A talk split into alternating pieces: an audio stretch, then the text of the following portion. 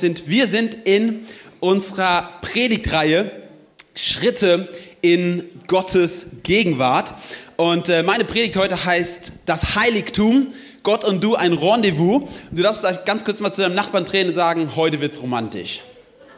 Heute, oder ramontisch, heute wird ramontisch.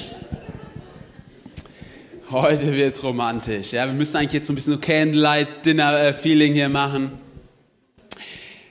Wir schauen uns in dieser Serie ähm, den Tempel oder die Stiftshütte des Alten Testamentes an. Und diese Stiftshütte, sie war in drei Teile aufgeteilt. Vorhof, Heiligtum und Allerheiligstes. Und wir wollen es als Bild nutzen, um uns anzuschauen, wie können wir auch heute tiefer in Gottes Gegenwart eintauchen, wie können wir mehr Erfahrungen machen. Und ich sagte, wir haben ein einziges Ziel mit dieser Serie. Ein Ziel. Wir wünschen uns, dass du als Einzelperson, dass wir als gesamte Kirche tiefere, authentische Erfahrungen in Gottes Gegenwart machen. Wir haben so gemerkt, dass die Corona-Zeit ge gezeigt hat, dass nur Programme und Events und, und was auch immer als Kirche, dass es nicht reicht. Sondern wir brauchen authentische, tiefe Erfahrungen, die unser Leben prägen, denn nur das ist es, was uns auf lange Sicht trägt. Und das ist unser Wunsch. Und diese Serie, sie wird dich vielleicht nicht dahin bringen in drei Wochen, aber sie soll so ein Gedankenanstoß sein, dass du in deinem Leben dich auf die Suche machst nach dem, was dort noch ist. Ich bin nach dem Abi, das war 2014, ähm, habe ich Abi gemacht. Die Älteren unter euch denken jetzt, oh, das ist ja ein Jungspund. Die Jüngeren denken sich, da war ich noch gar nicht geboren. Also 2014 ähm, habe ich Abi gemacht und ich bin äh, nach dem Abi für ein Jahr auf die Philippinen gegangen. Ich habe in einem Kinderheim mit Straßenkindern gearbeitet und ähm, so ein Jahr, natürlich hat man auch Arbeit, aber man hat auch relativ viel Zeit. Und es war so ein Jahr, in dem Gott so echt an meinem Herzen gearbeitet hat, mein Herz berührt hat und ich habe mich irgendwie in der Zeit mit dem Zehnten auseinandergesetzt. Ja, also der zehnte Teil, so die Finanzen, die ich in Gottes Haus gebe. Und irgendwie hatte ich in dieser Zeit auf einmal auf dem Herzen, hey, ich will nicht nur zehn Prozent meiner Finanzen geben, ich würde gern 10% meiner Zeit geben. Und ich bin auf die äh, spontane Idee gekommen, ich werde ab jetzt 10% meines Tages für Gott geben. Also habe gerechnet 24 Stunden und ich bin irgendwie auf die Idee gekommen, alright, ab jetzt mache ich mindestens 2,4 Stunden oder wie auch immer stille Zeit. Also habe ich gesagt, die Runde macht zweieinhalb Stunden stille Zeit pro Tag. Das war mein Ziel damals. Und dann dachte ich, okay, wie schaffe ich das? Alright, Stunde morgens stille Zeit, halbe Stunde mittags stille Zeit, Stunde abends stille Zeit. Also für alle Eltern, die sind schon mal an der Stelle raus. Ähm, das war auf jeden Fall mein, mein Ziel damals. Und ich ähm, ihr müsst wissen, ich bin christlich aufgewachsen. Das war ein Vorteil für mich. Aber ganz ehrlich, ich hatte noch nie zweieinhalb Stunden stille Zeit am Tag gemacht. Ich meine, natürlich, ich war ein guter Christ, ich habe irgendwie gelernt, meine Routine zu machen. Ja, ich habe meine stille Zeit, auch mein, mein Leseheft abgehakt. Und ja, ich habe auch, ich hatte richtig gute Zeiten auch im Abi, mit denen ich Gott verbracht habe. Aber ich kann euch eins sagen, ich habe beten gelernt. Weil du zweieinhalb Stunden, die habe ich gemacht. Ich habe mir die zweieinhalb Stunden genommen und ich habe sie durchgezogen. Und das Krasse ist, dass dieses Jahr mich transformiert oder verändert hat wie kein anderes Jahr meines Lebens bisher. Und ich werde nachher noch über andere Dinge sprechen. Ich kann euch eins sagen, ich bin reingestartet und hatte meine Probleme, die zweieinhalb Stunden zu füllen. Und ich will jetzt kein Ideal aufmachen, aber weil ich selber mittlerweile ein Kind habe und weiß, wie der Alltag aussieht. Es gab am Ende der, dieses Jahres Zeiten, da wollte ich abends nicht ins Bett gehen, weil ich Zeit mit Gott verbringen wollte. Es gab Tage, da habe ich fünf, sechs Stunden Zeit mit Gott verbracht weil ich einfach gemerkt habe, es ist keine Pflicht, es ist etwas Schönes. Und ich wünsche mir nicht, dass du hier rausgehst und sagst, boah, das ist irgendwie ein Druck, ich muss verbringen, sondern ich möchte dir einen Appetitanreger hinwerfen und sagen, ich glaube, dass da so viel mehr ist in Gottes Gegenwart, als wir manchmal in der Hektik des Alltags wahrnehmen. Da ist so viel mehr. Einer meiner Lieblingsverse in, im Alten Testament wurde Psalm 16, Vers 11. Weißt du, was dort steht? Da heißt es, Du zeigst mir den Weg, der zum Leben führt. Und wo du bist, hört die Freude nie auf. Aus deiner Hand kommt ewiges Glück. Es war so, dass ich nach diesem Jahr sagen konnte, das Allerliebste, was ich tun will tatsächlich an dem Abend war, dass ich Zeit mit Gott verbringen will. Oder am Morgen oder am Mittag. Und es hat mein Herz transformiert. Und ja, ich weiß auch, ähm, ich habe danach angefangen zu studieren. Wenn du irgendwie mal Prüfungsphase hast oder so, dann sieht es auf jeden Fall ein bisschen anders aus. Aber meine Frage ist, äh, kann es sein, dass da mehr ist in deinem Leben in Gottes Gegenwart? Kann es sein, dass da tiefere Erfahrungen sind, die auf dich warten? Dass Gott sich wünscht, dass du diese Erfahrungen machen kannst? Mehr als nur, dass ich deine Bibellese abhake und ich habe es heute geschafft. Der Hintergrund unseres, unserer Serie ist ja der Tempel. Und zur Zeit des Alten Testamentes, das will ich noch mal kurz im Kontext sagen, war es so, dass das Volk Israel durch die Wüste gezogen ist. Und Gott hatte angeordnet, dass in der Mitte des Volkes immer die Stiftshütte steht. Das Volk hat sich um die Stiftshütte herumgelagert und der Wunsch Gottes, und das ist das Einzigartige auch am Gott der Bibel, auch schon im Alten Testament, er wollte mitten unter seinem Volk leben. Er wollte bei seinem Volk sein. Zur Zeit der Könige wurde dann von Salomo daraus ein Tempel gemacht, also es wurde ein, ein Tempel gebaut. Und das, das, das Besondere war, Gott wollte unter seinem, Tempel, unter seinem Volk wohnen. Das Problematische war, eigentlich durften nur ausgewählte Menschen in die Gegenwart Gottes kommen. Denn im Vorhof durften alle Menschen kommen, da konnte man Buße tun, da konnte man ein Brandopfer hinlegen. Bernhard hat darüber letzte Woche gesprochen. Aber wenn du weiter reingehen wolltest in den Tempel, dann musstest du ein Priester sein oder der hohe Priester. Ich habe euch nochmal ein Bild mitgebracht hier vom, vom, von, von der Stiftshütte, was ihr mal zeigen könnt. Das ist so ein dreiteiliger Schritte. Du hattest vorne den Vorhof, dann hattest du das Heiligtum und dann hattest du das Allerheiligste. Und, und äh, dieses Bild, das soll so zeigen, dass wir ähm, diese Schritte ins Allerheiligste gehen dürfen. Warum? Weil das Besondere des Neuen Testaments ist, dass der Tempelvorhang zerrissen ist. Vor dem Allerheiligsten war ein Vorhang, durch den nur der Hohepriester hineingehen durfte. Er ist zerrissen und im Neuen Testament dürfen wir alle ins Allerheiligste gehen und wir dürfen Gottes Gegenwart persönlich erleben. Wusstest du, dass du laut dem Neuen Testament ein Priester bist? Du bist ein König und Priester, sagt der Prediger. Was macht ein Priester? Ein Priester greift nach der Hand Gottes und er greift nach der Hand der Menschen und er will sie zusammenführen. Dein, dein Ziel in deinem Leben, ist eine, deine Hauptaufgabe, eine Hauptberufung deines Lebens ist es, Gottes Hand immer wieder zu ergreifen in seiner Gegenwart und die Hand von Menschen zu ergreifen und sie zusammenzuführen. Du bist ein Vermittler tatsächlich. Du darfst Menschen und Gott zusammenbringen. Die Voraussetzung ist, dass die Priester selber ins Heiligtum reingegangen sind. Das Entscheidende in deinem Leben ist, wenn du diese Aufgabe wahrnehmen willst, dass du selber immer wieder Momente haben musst, in denen du selber ins Heiligtum gehst. Denn nur so kannst du es deinem Umfeld vermitteln oder Menschen zu Gott bringen. Im Johannesevangelium sehen wir dann, dass im Neuen Testament wir nicht mehr so einen Tempel brauchen. Also für alle Israel-Freunde unter uns, nein, unsere heimliche Hoffnung ist nicht, dass irgendwann wieder der Tempel aufgebaut wird, denn das ist in Christus passiert. Ich will es euch mal vorlesen, in Johannes 1, Vers 1, da wird Jesus angekündigt, der auf diese Welt kommt, und da heißt es wie folgt in Vers 1 und Vers 14, am Anfang war das Wort und das Wort war bei Gott und das Wort war Gott. Das Wort ist Jesus an dieser Stelle, okay? Also Jesus ist das Wort. Und in Vers 14 heißt es, und das Wort wurde Fleisch und wohnte oder zeltete unter uns. Also Johannes beschreibt die Menschwerdung von Jesus und er sagt, Jesus wohnte unter uns Menschen. Und weißt du, welches Wort er benutzt? Er benutzt das griechische Wort für zelten. Also das Wort für wohnen ist im Griechischen eigentlich zelten. Also ob richtig übersetzt wäre, er zeltete unter uns. Denn die, die, die Aussage, die Johannes machen will, ist, so wie das Zelt, die Stiftshütte unter dem Volk Gottes war, in der Mitte des Volkes Gottes, die Gegenwart Gottes war, so ist jetzt Jesus unter seinem Volk und er ist die manifeste Gegenwart Gottes. Und in ihm kannst du Gott begegnen. Und ein Kapitel später, in Johannes 2, Vers 19, sagt Jesus das selber. Er hat ein Streitgespräch mit den Juden und er sagt, Jesus antwortete und sprach zu ihnen, brecht diesen Tempel ab und in drei Tagen werde ich ihn wieder aufrichten. Der sagt zu den Juden letztendlich, ihr könnt den Tempel, also da war ein physischer Tempel in Jerusalem, ihr könnt ihn abreißen, ihr könnt mit der Abrissbirne kommen und in drei Tagen werde ich diesen Tempel wieder aufbauen. Seine Aussage war nicht so gemeint, dass er in drei Tagen da wieder Maurerarbeiten machen wird. Seine Aussage war, ich werde in drei Tagen ins Grab hinabsteigen und wieder auferstehen und ich werde der neue Tempel sein.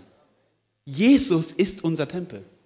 Er ist der Ort, an dem wir Gott begegnen können. Er ist, es gibt einen Mittler zwischen Gott und den Menschen. Der Mensch Jesus Christus. 2. Timotheus. Also Jesus ist der Ort, an dem wir Gott begegnen können. Das heißt, unser Ziel ist jetzt nicht, einen Tempel aufzubauen, aber dieses Bild des Tempels, es hilft uns trotzdem aus dem Alten Testament zu verstehen, welche Schritte wir gehen können, um Gott tiefer zu begegnen. Ganz, ganz oft ist es so, äh, für alle äh, leidenschaftlichen Bibelleser unter uns, Physische Dinge im Alten Testament haben eine geistliche Bedeutung im Neuen Testament. Das nennt man Allegorie. Also ein Ding aus dem Alten Testament hat eine geistliche Bedeutung im Neuen Testament. Und so wie der Tempel physisch war im Alten Testament, so ist im Neuen Testament eine Person, nämlich Jesus Christus, der Tempel. Das nennt man Typologie oder Allegorie. Bernhard hat über den Vorhof gesprochen und wir wollen jetzt mal uns auf die Reise machen. Bernhard hat diesen wichtigen Satz gesagt, Gebet ist eine Reise. Wir machen Schritte tiefer in Gottes Gegenwart. Und er hat es verglichen, dadurch, dass Jesus jetzt unser Tempel ist. Wenn du eine Person kennenlernen willst, dann hilft es dir nicht, wenn du jeden Tag nur Smalltalk machst. Wenn du immer Smalltalk führst, lernst du eine Person nicht besser kennen. Eine Person kennenzulernen ist eine Reise. Du lernst sie ein bisschen besser kennen, du hast ehrliche Gespräche. Das heißt, nur sprechen mit Gott ist noch nicht das Ziel des Gebets. Denn sonst wäre das Ziel meiner Ehe einfach nur sprechen mit meiner Frau. Aber ich kann mit ihr auch über das Wetter quatschen. Wenn du Kinder hast, kannst du auch jeden Tag darüber sprechen, wie viel Windeln du wieder gewechselt hast. Aber es hilft dir nicht, deine Frau besser kennenzulernen. Das heißt, da, muss, da darf, darf, ein Prozess sein vom Smalltalk zum ehrlichen Reden, zum Deep Talk, keine Ahnung, zu ehrlichem Herzensaustausch. Und dasselbe, das wünscht sich Gott. Das wünscht sich Jesus. Er wünscht sich, dass du dich auf eine Reise machst, wo du tiefer gehst in die Beziehung zu ihm. Im Vorhof sind zwei Dinge passiert im Alten Testament. Das erste war, da war ein Brandopferaltar. Auf diesem Brandopferaltar wurden Tiere geschlachtet als Sühnopfer quasi für die Schuld der Menschen. Daher kommt der Begriff Sündenbock. Ja, man hat also seine Sünde quasi auf Tiere gelegt. Sie wurden an deiner Stelle geschlachtet, um dich richtig zu stellen vor Gott. Gut, dass wir da nicht mehr sind. Und das Zweite war, dass dann die Priester an ein Becken gegangen sind und an diesem ehernen Becken haben sie nochmal ihre Hände gewaschen, bevor sie reingegangen sind. Also im Vorhof war ein buntes Treiben, waren viele, viele Menschen waren im Vorhof normalerweise, die kommen wollten, die ihre Tiere gebracht haben. Und wir haben dieses Bild gebraucht und Bernhard hat dieses Bild gebraucht und hat gesagt, du, zuallererst, wenn du tiefer in Gottes Gegenwart kommen musst, dann müssen zwei Dinge passieren. Du brauchst Versöhnung mit Gott im Neuen Testament durch Jesus Christus. Du brauchst keine Taube hier in den Gottesdienst mitbringen. Hoffentlich nicht. Ich hoffe, hier bringt auch keiner sein Schaf mit oder sowas, was wir schlachten. Das machen wir nicht. Nein, Jesus ist für dich am Kreuz gestorben. Versöhnung und du brauchst Reinigung. Gott liebt dich nicht, weil du versöhnt bist, aber wenn du versöhnt bist, kannst du seine Liebe tief erfahren. Also das ist der Vorhof. Du brauchst diese Sache am oben Brandopferaltar das erste. Wir gucken von oben rechts quasi einmal im Kreis. Der Brandopferaltar ist das erste, wo Menschen vorbeikommen und dann kommt das Waschbecken und ab dort durften die Priester weitergehen und sie haben ihre Hände gewaschen.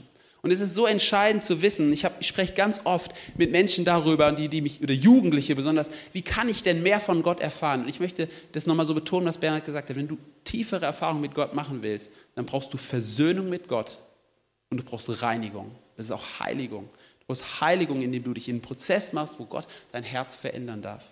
Wenn du so bleiben willst, wie du bist, ist es okay, aber du wirst nicht tiefer gehen können in deiner Beziehung zu Jesus. Im Vorhof, und das ist so das Fazit, geht es eigentlich noch um dich. Es geht darum, dass du in deiner Beziehung zu Gott richtig gestellt wirst. Du wirst gerecht gemacht. Du darfst dich reflektieren, wo stehe ich und was hat Gott für mich gemacht. Und jetzt gehen wir einen Schritt weiter heute ins Heiligtum und hier ändert sich die Atmosphäre komplett. Ich habe angedeutet, dass im Vorhof war ein buntes Treiben. Es war wahrscheinlich relativ laut im Vorhof. Es hat vielleicht nach Tieren gerochen. Es war irgendwie vielleicht die Stimmung von so einem Familienfest, Familienpicknick, vielleicht so ein öffentlicher Gottesdienst. Wir trinken Kaffee, wir, wir reden, wir suchen Gott, aber es war relativ laut. Und jetzt geht der Priester ins Heiligtum herein und die Atmosphäre verändert sich komplett. Im Heiligtum war es leise. Es hat sich still angefühlt.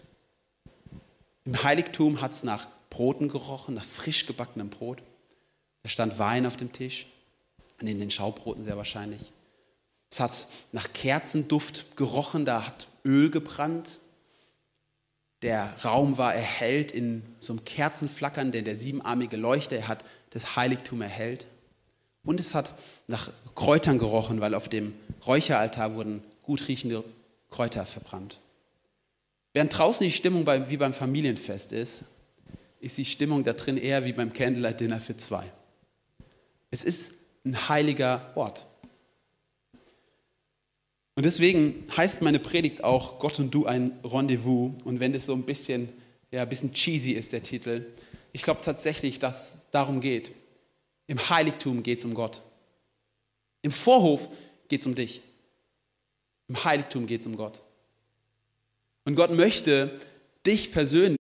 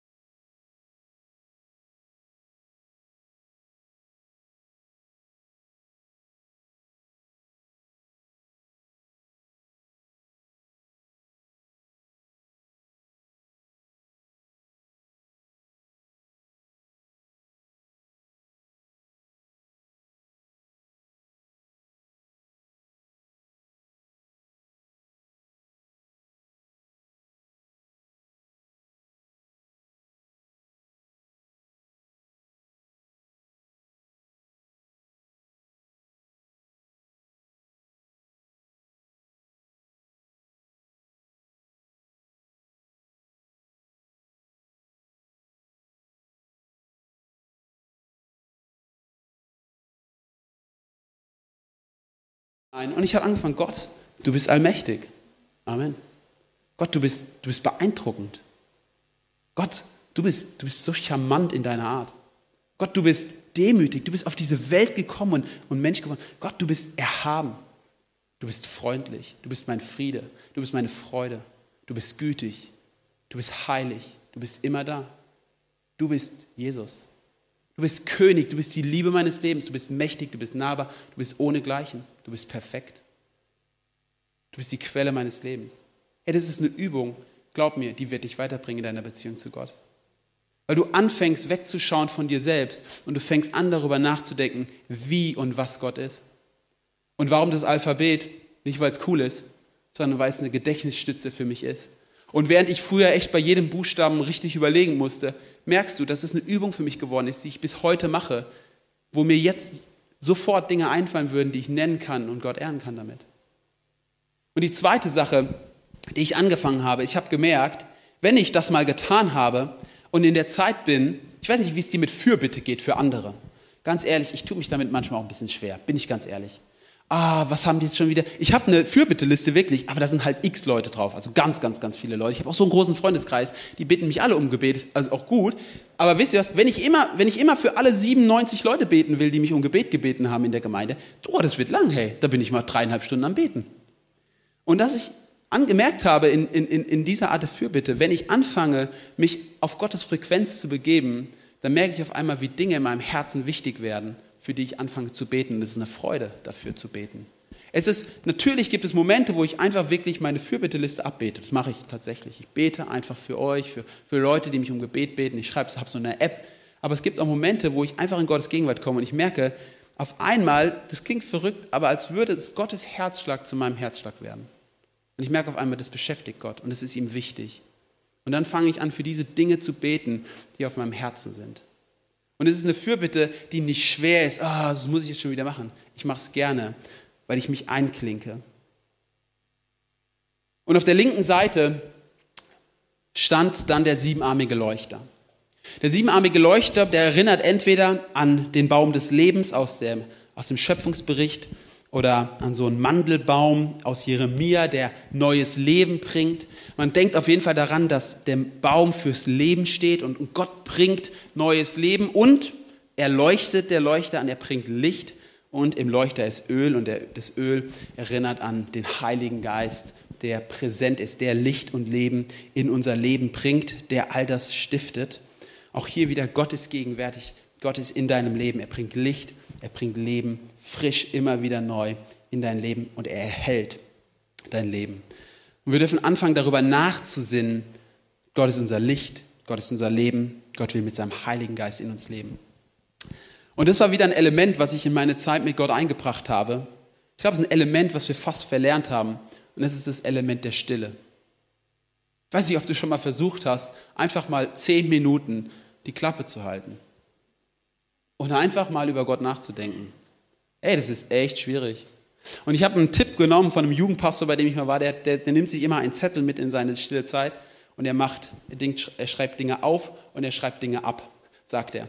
Die Dinge, die er aufschreibt, sind die Dinge, die ihm in der Stille wichtig werden und die, Dinge, die er abschreibt, sind die Dinge, also er schreibt sie von seiner Seele quasi ab, sind die Dinge, die ihm andauernd in, in den Sinn kommen. Weil wenn du mal still wirst, dann merkst du auf einmal, wie viele To-Dos du noch hast.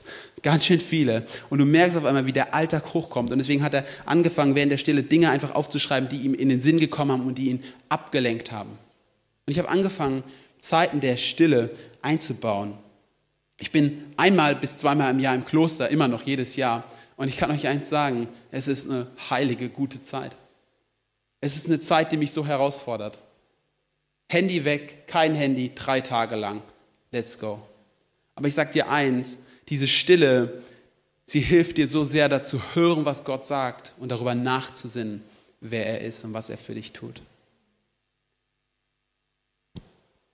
Und wir wollen heute innerlich mal diese drei Stationen, du kannst auch andere Stationen abgehen, weil wir glauben, dass Gott mit dir heute eine Begegnung haben will.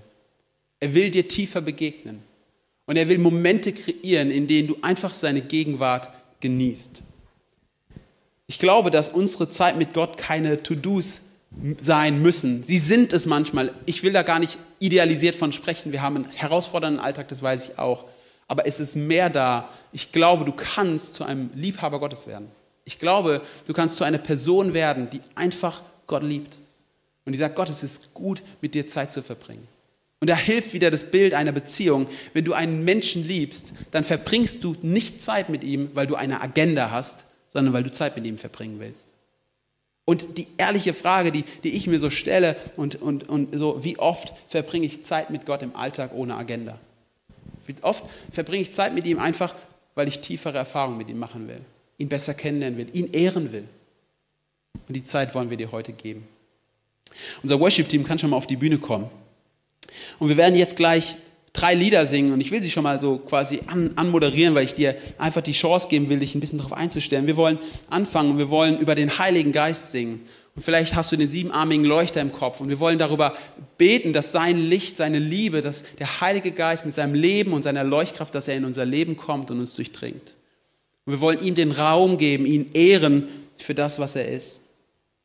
Als zweites wollen wir Gott zusingen, wer er ist. Wir singen dich preisen und wir wollen Gottes Wesen besingen. Und vielleicht denkst du an den Räucheraltar und du denkst daran, hey, dass du einfach in diesem Song deine Augen auf Gott richten willst. Und vielleicht machst du ja mal innerlich ein ABC und, und, und, und du überlegst dir, wofür kann ich Gott ehren? Was, was ist er für mich? Und als drittes wollen wir diesen Gottesdienst mit Dank abschließen.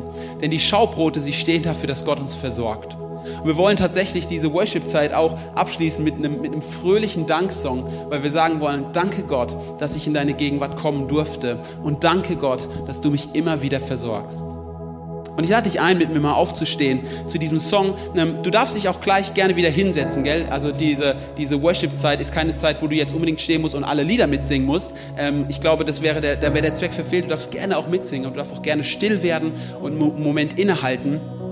Und ich, und ich will einfach für dich beten, weil ich weiß nicht, ob du jetzt sagst, boah, ich habe richtig Lust. Bestimmt sind einige im Raum, die sagen, boah, genau die Predigt, so gut. Und manche sind hier und, die, und du sitzt vielleicht auch hier, ganz ehrlich, und du denkst dir, also das war mal gar nicht meine Predigt.